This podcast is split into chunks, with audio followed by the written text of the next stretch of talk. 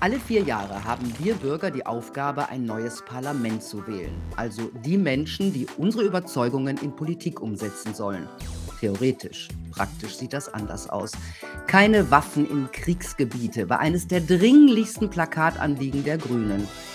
Und heute trommeln ausgerechnet die ehemaligen Friedensaposteln für immer mehr Waffen in die Ukraine.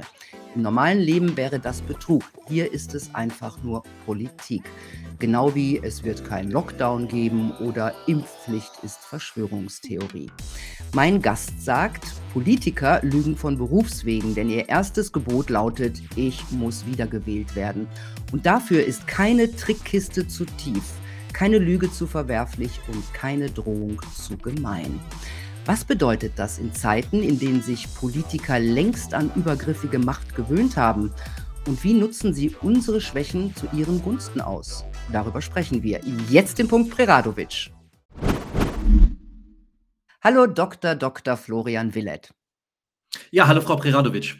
Ich stelle Sie kurz vor. Sie sind Verhaltensökonom, Rechtswissenschaftler, Kommunikationspsychologe, Berater und Autor. Früher waren Sie in der Vermögensverwaltung tätig. Inzwischen gilt Ihr besonderes Interesse kognitiver und statistischen Verzerrungen in Meinungs- und Urteilsbildungsprozessen. Sie arbeiten als verhaltensökonomischer und rechtsphilosophischer Berater und sind Mitglied des Netzwerks Mensa International für intellektuelle Hochbegabung. Und ja, ihr Buch, das heute Thema sein wird, heißt wie uns die Parteien über den Tisch ziehen, ein Blick in die machiavellistische Trickkiste.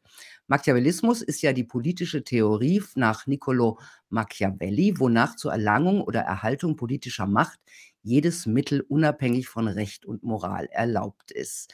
So, was sind die wichtigsten Eigenschaften für einen Politiker, der gerne Spitzenpolitiker werden möchte? Na, also Sie müssen natürlich opportunistisch sein. Äh, also wenn Sie die Entscheidung haben, äh, sich jetzt besonders äh, edelmütig zu verhalten oder besonders karriereorientiert zu verhalten, dann entscheiden Sie sich natürlich im Zweifel immer für die Karriereorientierung. Ähm, denn per Definition ist, also der Spitz, hat der Spitzenpolitiker natürlich Karriere gemacht. So. Und ähm, natürlich, Sie brauchen auf dem Weg dorthin, brauchen Sie natürlich wahnsinnig viele Techniken. Und die allerwichtigste Technik ist natürlich, Sie müssen unentwegt immer wieder Mehrheiten organisieren. Ja, weil wir leben im Demokratieprinzip.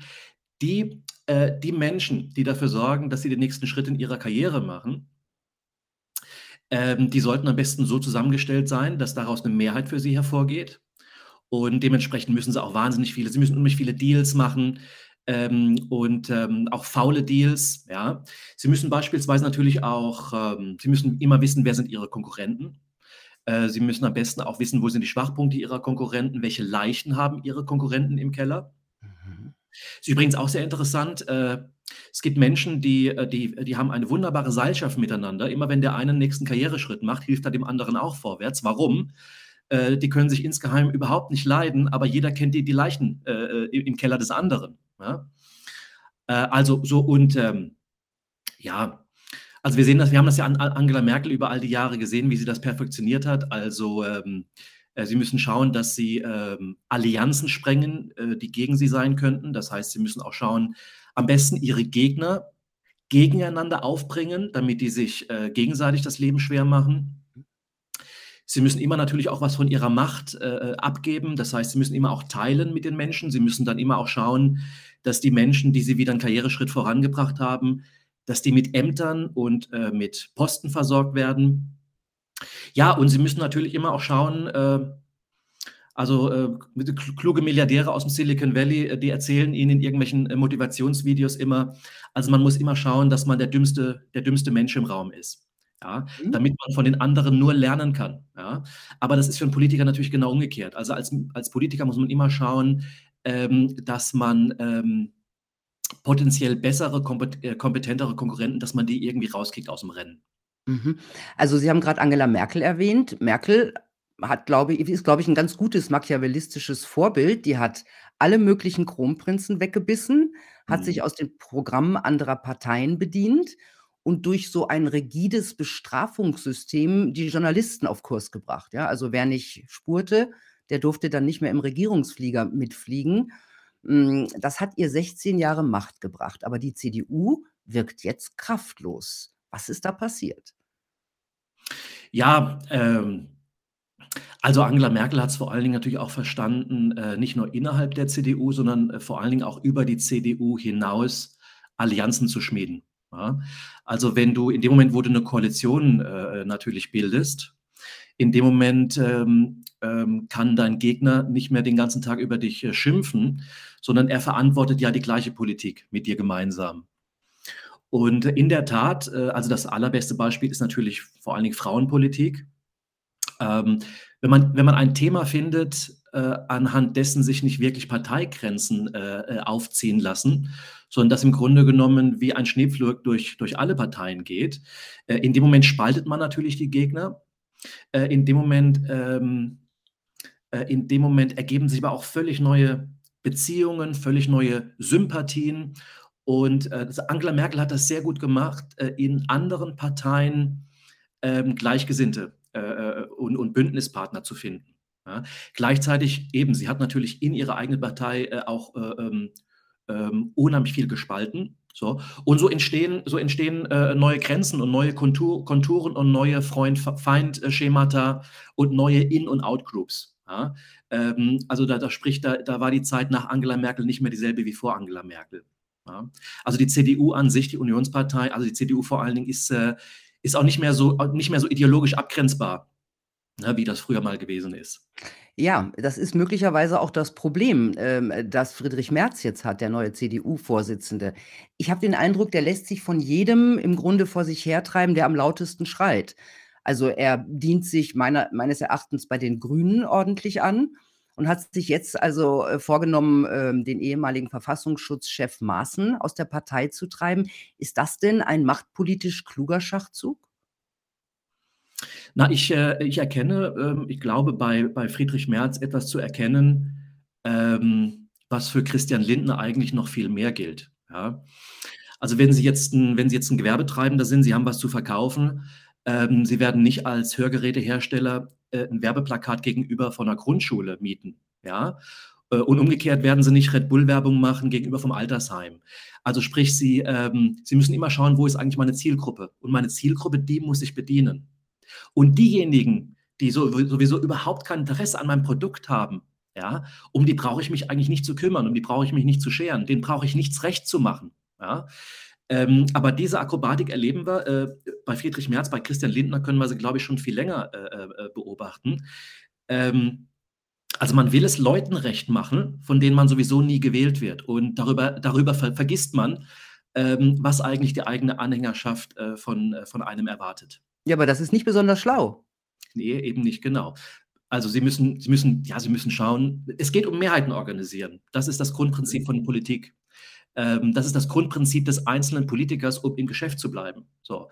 Und ähm, ist doch manchmal erstaunlich, dass der eine oder andere Politiker das manchmal äh, zu vergessen scheint und dann eben einen äh, Shitstorm fürchtet heutzutage von, von Leuten, die eigentlich irrelevant sind. Im Gegenteil, also es gibt auch, es gibt vielleicht auch eine, eine, eine harte Kernwählerschaft, äh, die, die freut sich vielleicht sogar diebisch, wenn sie sehen, dass der Politiker, den sie, den sie, dem sie ins Amt verholfen haben, äh, wenn der äh, irgendwo einen Shitstorm bei der Gegenseite auslöst. Dann sehen sie vielleicht, äh, schau mal, da hat er doch was richtig gemacht. Ja?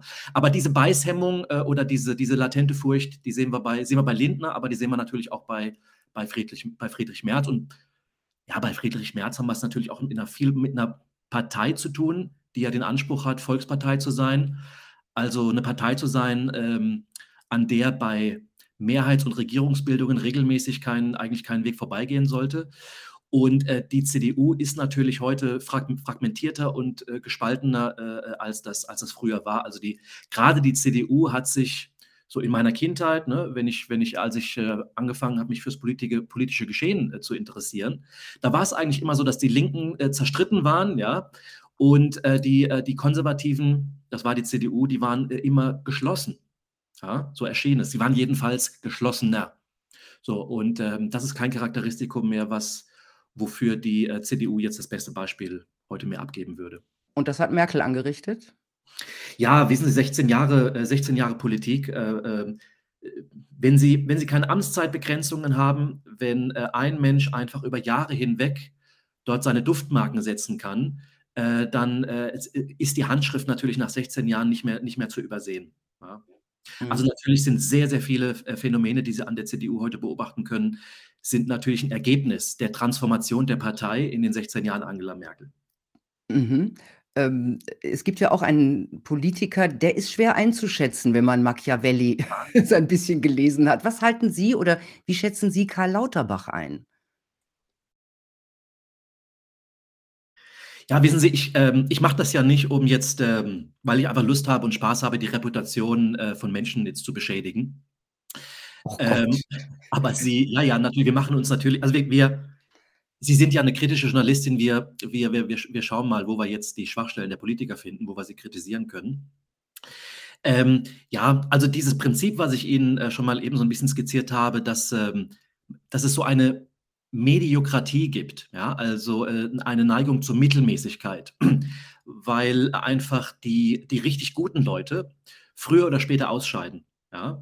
Einfach, weil sie keine Lust haben auf die ganzen Nebengeräusche, auf die Grabenkämpfe und so weiter, sondern sich auf Inhalte, äh, fokussieren wollen und auch auch deswegen einfach, weil sie gefährlich sind natürlich für die Karrieristen.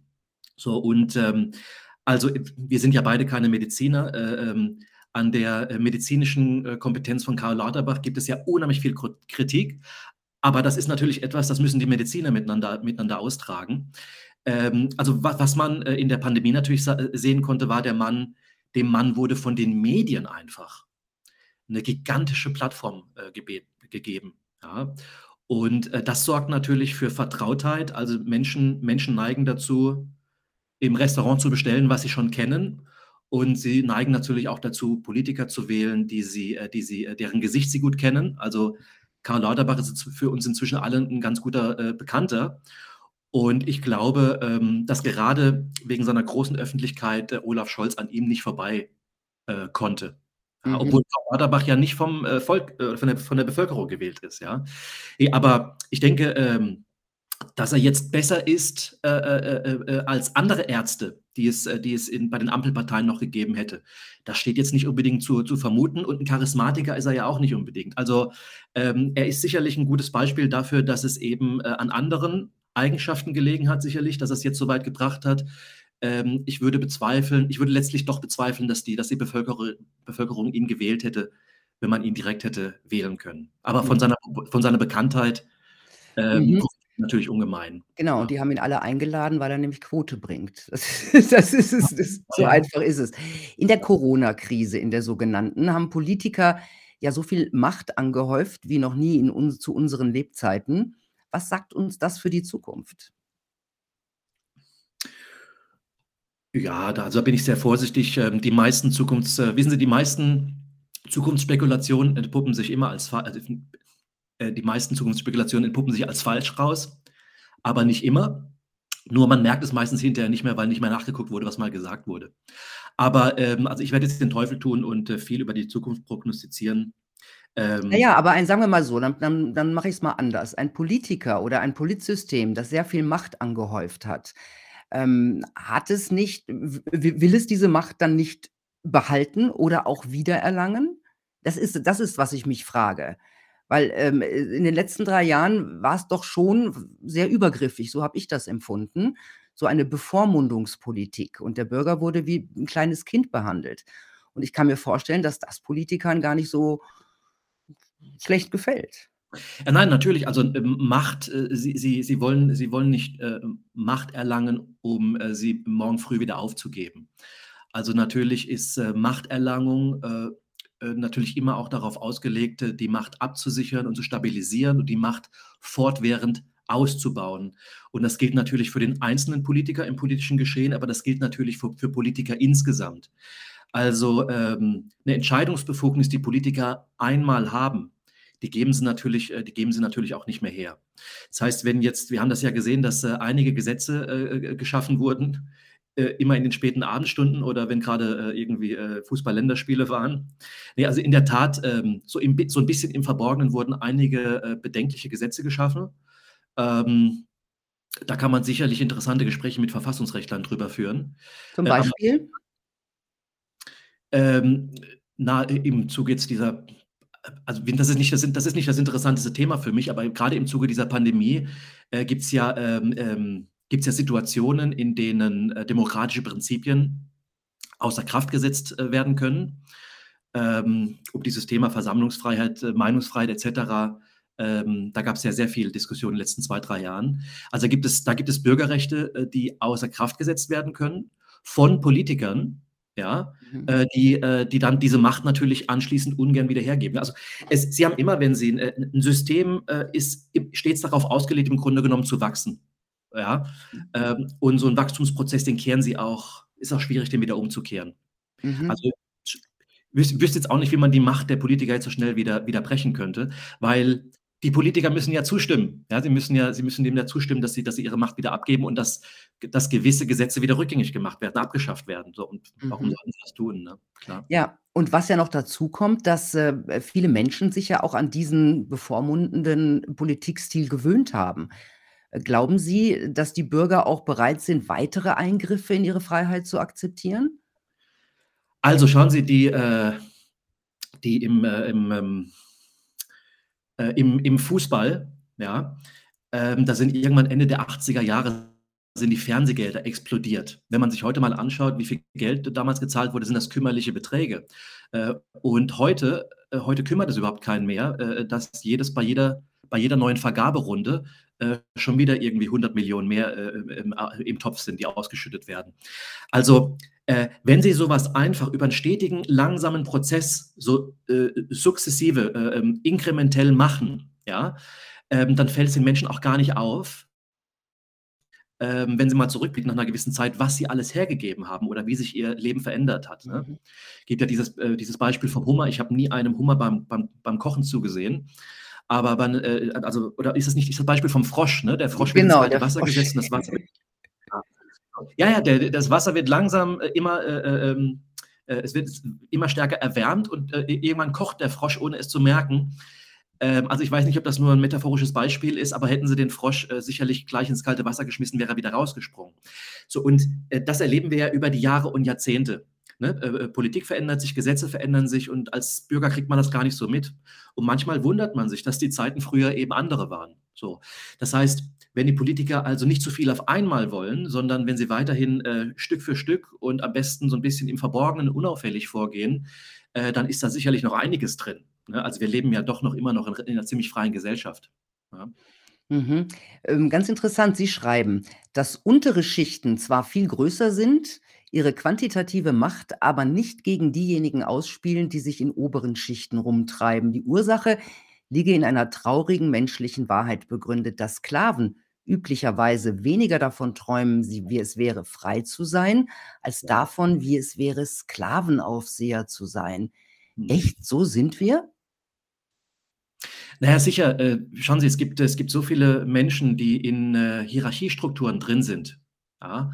Und natürlich nicht nur in den Formalinstitutionen, also nicht nur in der Bürokratie als, als Beamter äh, oder eben im öffentlichen Dienst, ähm, sondern äh, wenn Sie in einem großen äh, Unternehmen oder auch in einem großen mittelständischen Unternehmen drin sind, sind ja ständig in Hierarchien.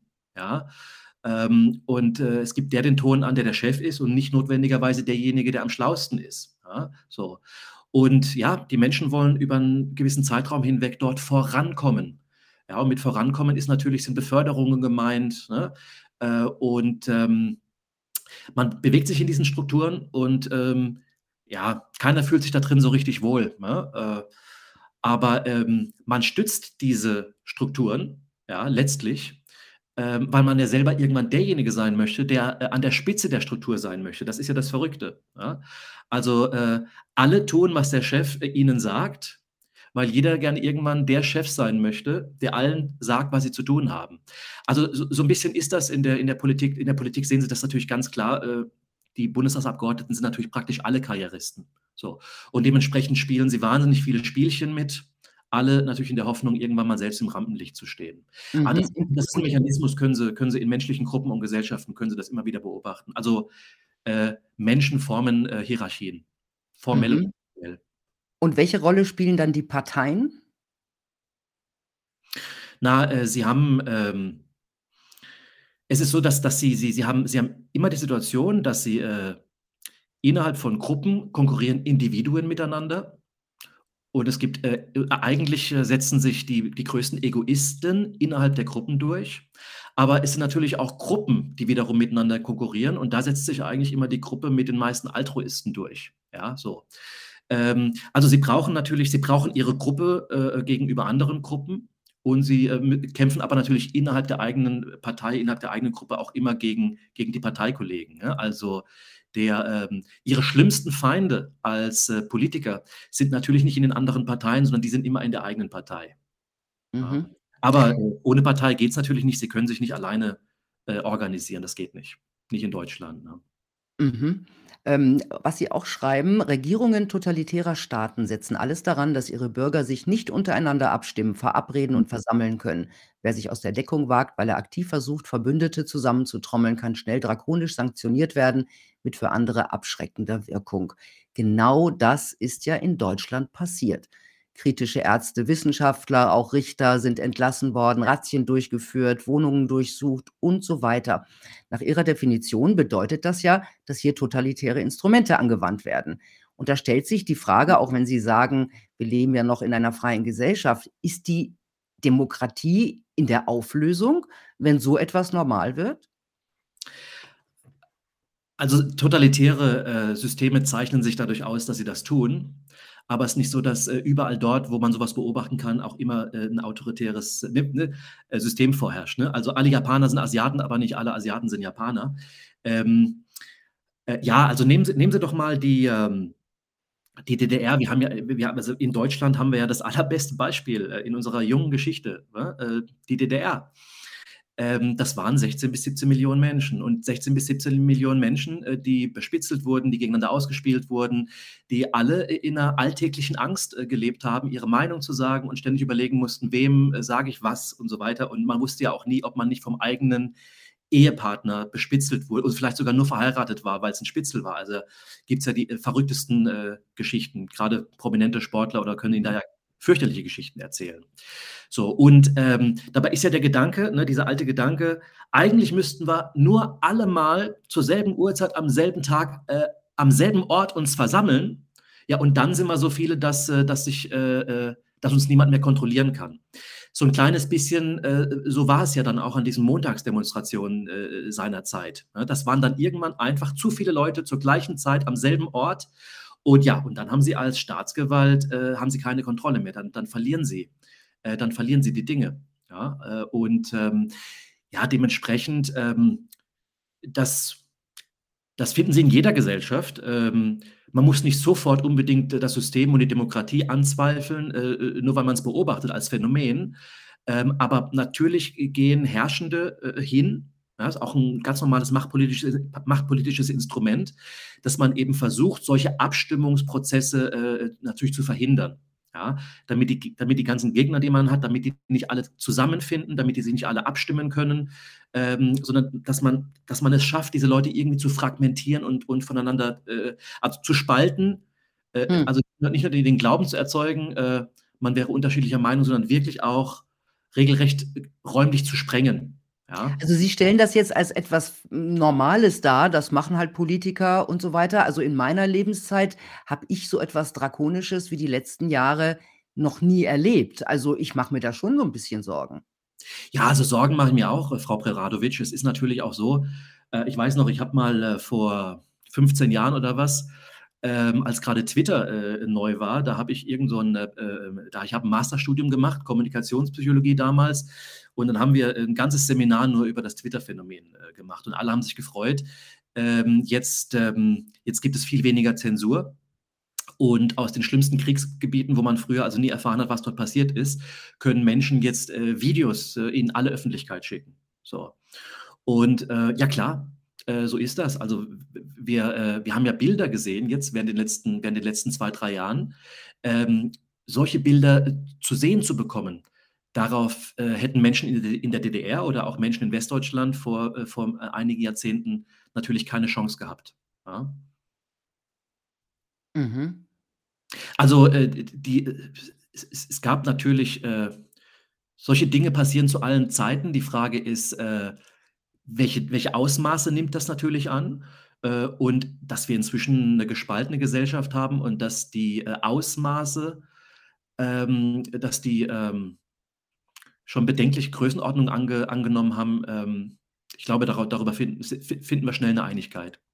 Ja, vor allem, wenn man bedenkt, dass bei dem nächsten großen Thema Klima ja auch von Einschränkungen gesprochen wird, ja? Also, auch der der Wiener Bürgermeister Ludwig, ähm, hat schon gesagt: „Ja, wir müssen sehen, wie wir in die Wohnungen reinkommen, auch wenn das jetzt rechtlich schwierig wird.“ Also, ich sehe da schon wieder so einen Ansatz, uns in uns also, uns viel nä zu nahe zu kommen, uns Bürgern.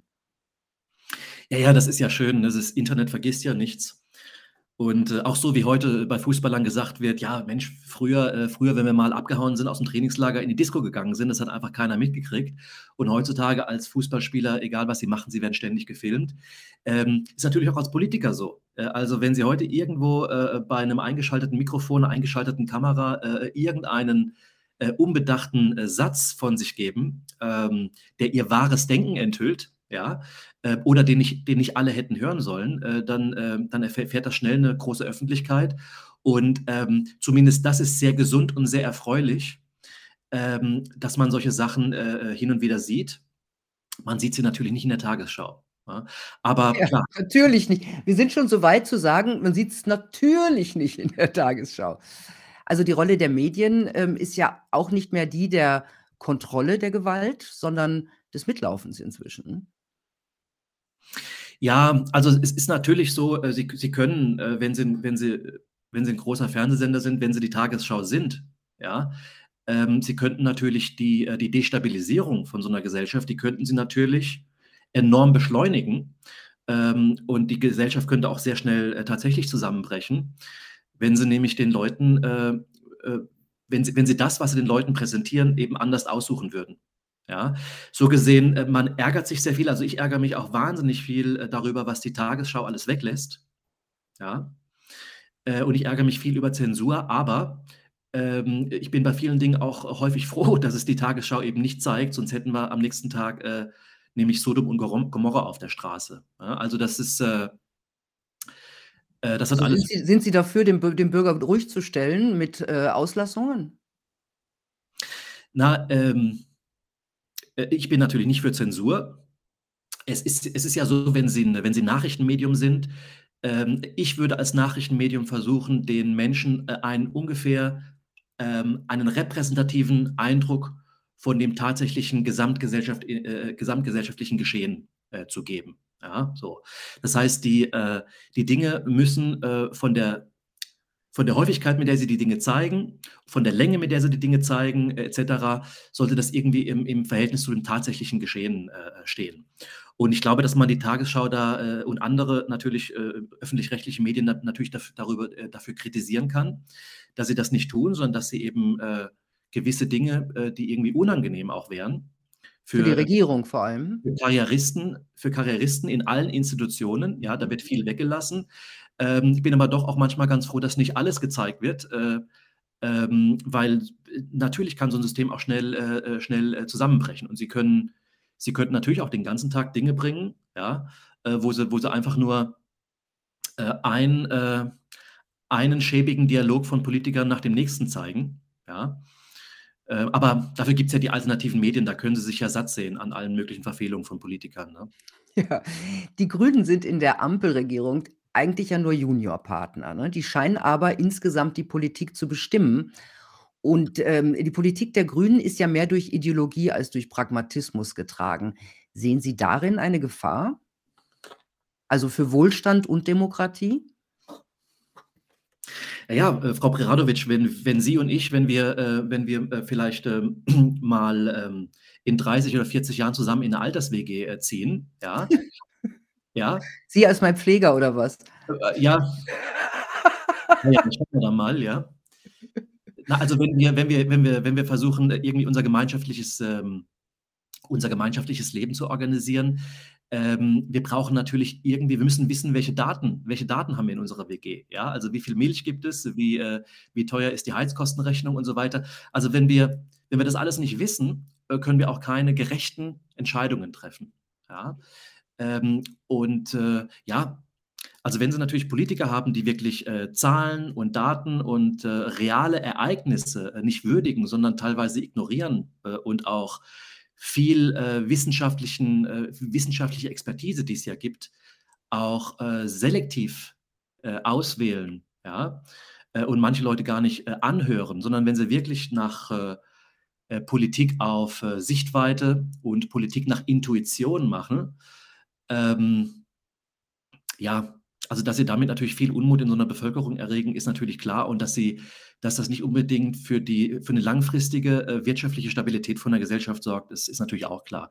Also, ich würde Ihnen da durchaus zustimmen, bei den bei den Grünen sind, äh, tatsächlich viele Leute unterwegs, die, äh, äh, unheimlich stark emo emotionalisierend sind, moralisierend sind.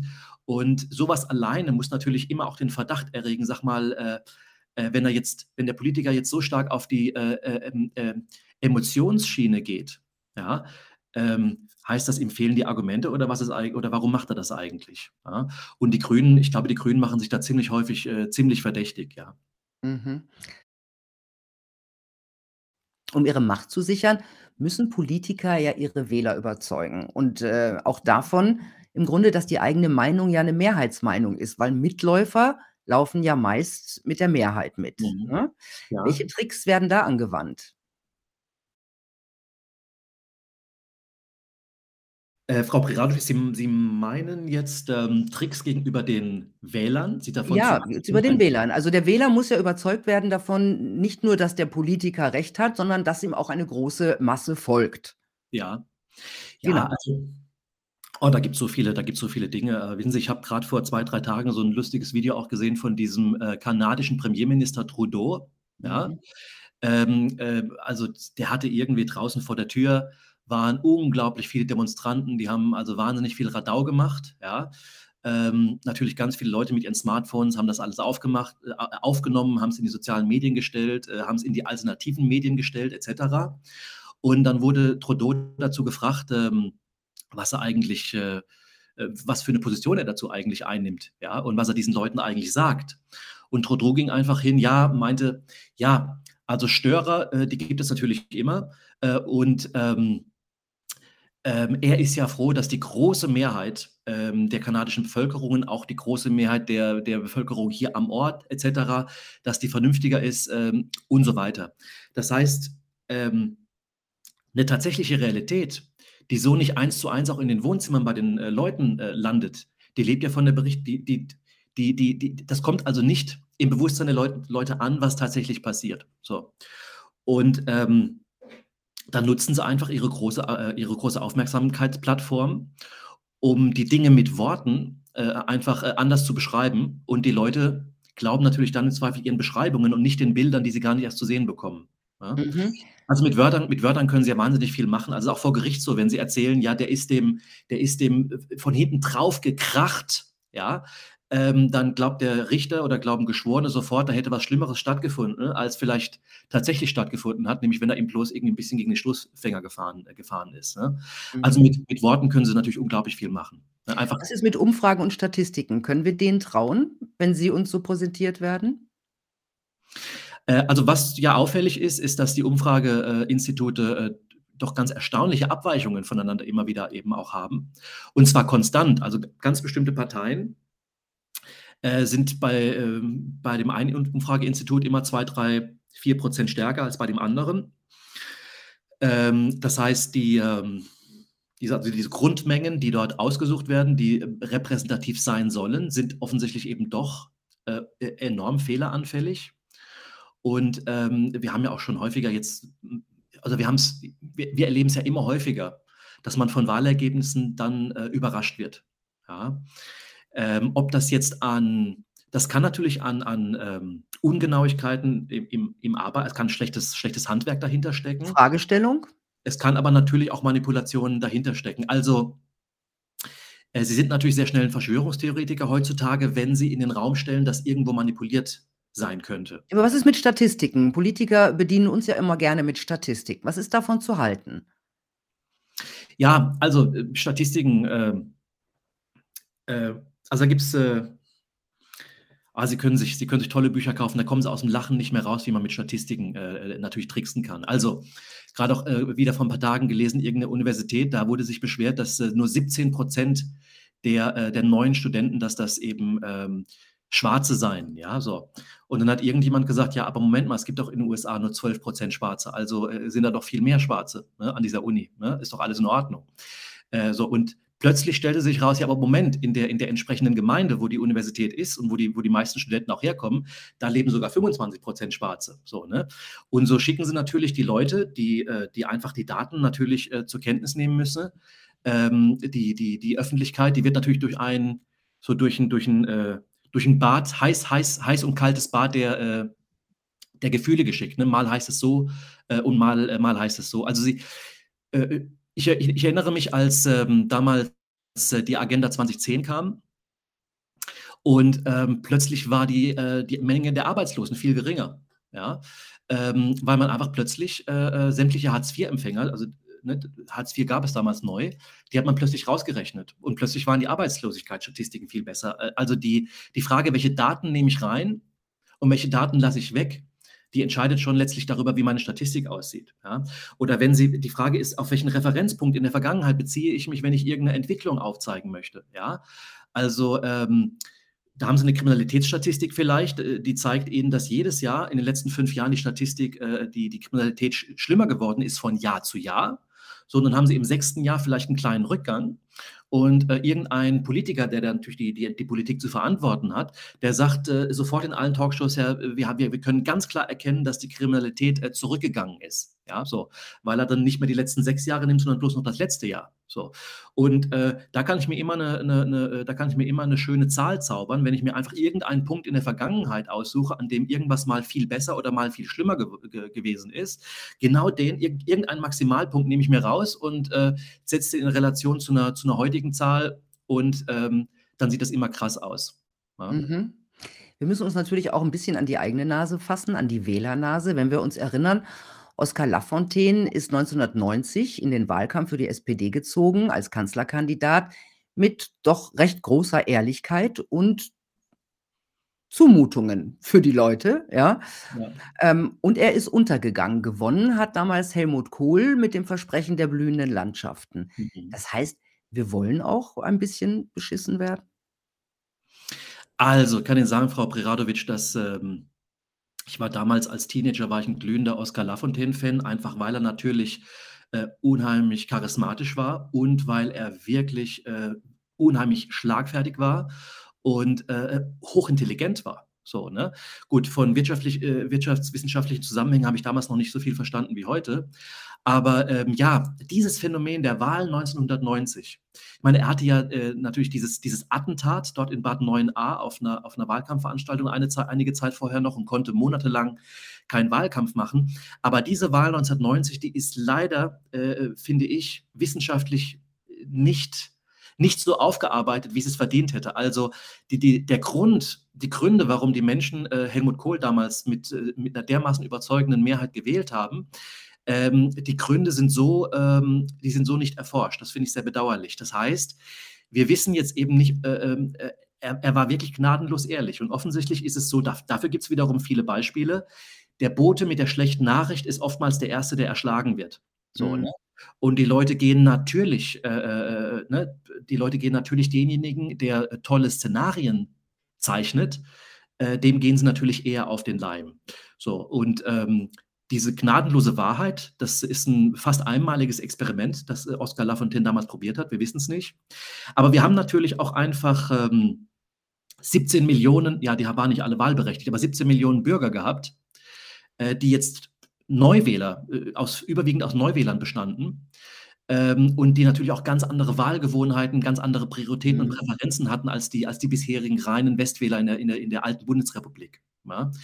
Und ähm, die haben natürlich die unterschiedlichsten und buntesten äh, Motive. Und die CDU stand natürlich schon immer für, sie stand natürlich immer schon für Konsumversprechen, das Wirtschaftswunder Adenauer äh, und Erhard und so weiter.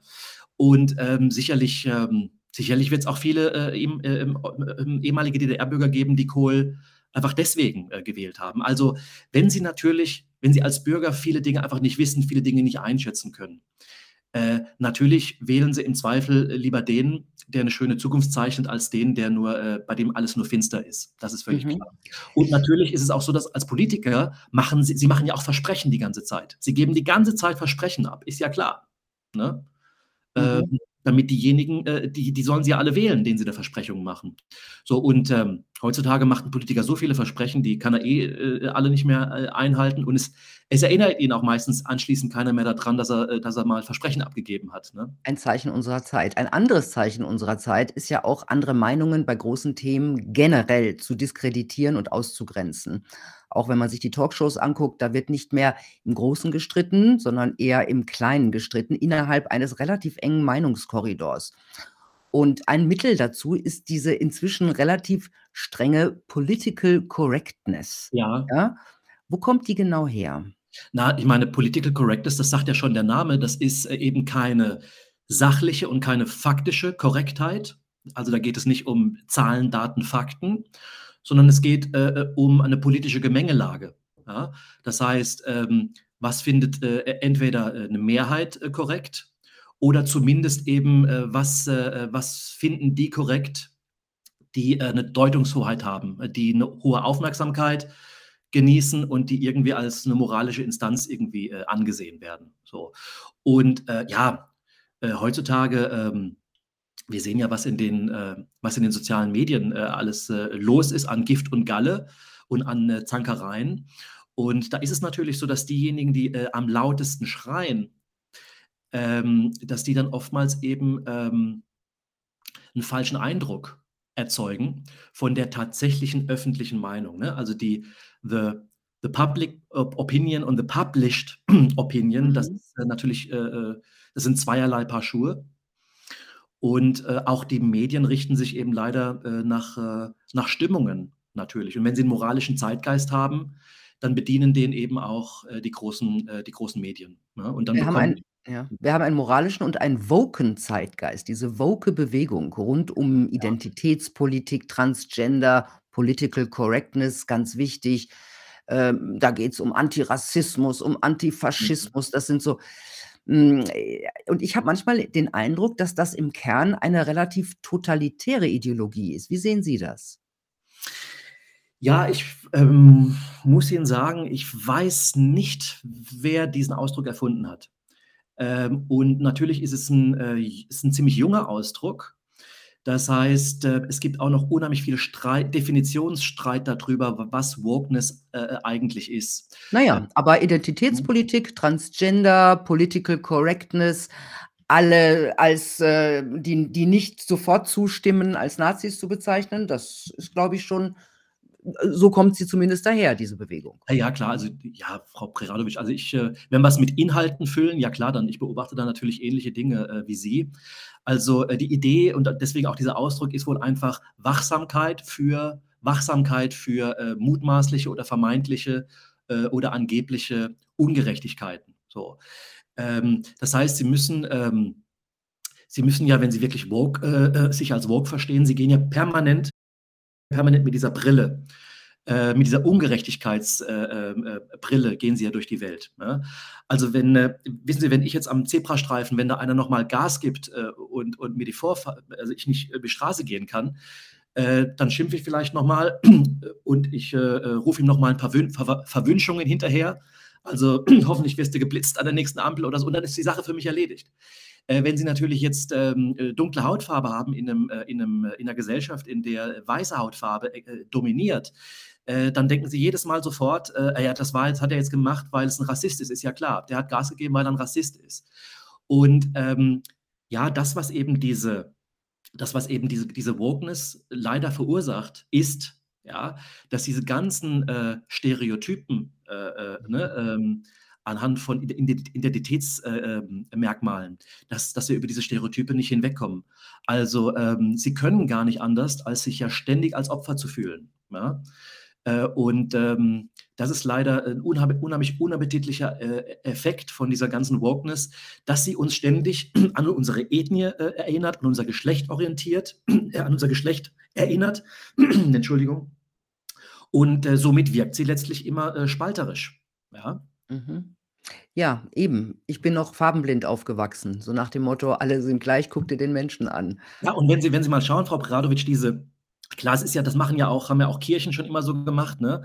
Äh, katholische und evangelische Kirchen. Also, wenn man die Leute, äh, nachhaltig, äh, ähm, äh, ideologisch äh, äh, ähm, auf, ähm, ähm, äh, also wenn man ihnen, also Gehirnwäsche ist ein hartes Wort, aber wenn man, wenn man sie wirklich auf, ähm, wenn man sie auf eine Ideologie einschwören möchte. Äh, sie müssen möglichst früh bei den Menschen ansetzen. Äh, sie, müssen, äh, sie müssen schon die, die, die Lebensgewohnheiten der Menschen, ähm, die müssen sie zu fassen kriegen. Ja? Dass die Menschen wirklich in diesem Umfeld, in diesem Bewusstsein aufwachen, aufwachsen. So, und ähm, ja, diese Wokeness hat natürlich, natürlich ist das eine Jugendbewegung, das, das, das, das ist nicht zu übersehen. Und diese jungen Menschen, die können ja so viel, die haben ja noch so viel Bildung, so viel Wissen, so viel Erfahrung noch gar nicht die erforderlich wären, um äh, sehr viele Phänomene in der Gesellschaft auch äh, korrekt einzuschätzen. Und ähm, ja, gerade wenn man es da mit, einem, mit einer woken Person zu tun hat, die, ähm, die auf das Thema Rassismus äh, insistiert, äh, was man da alles für historische Ungenauigkeiten also hört, ja.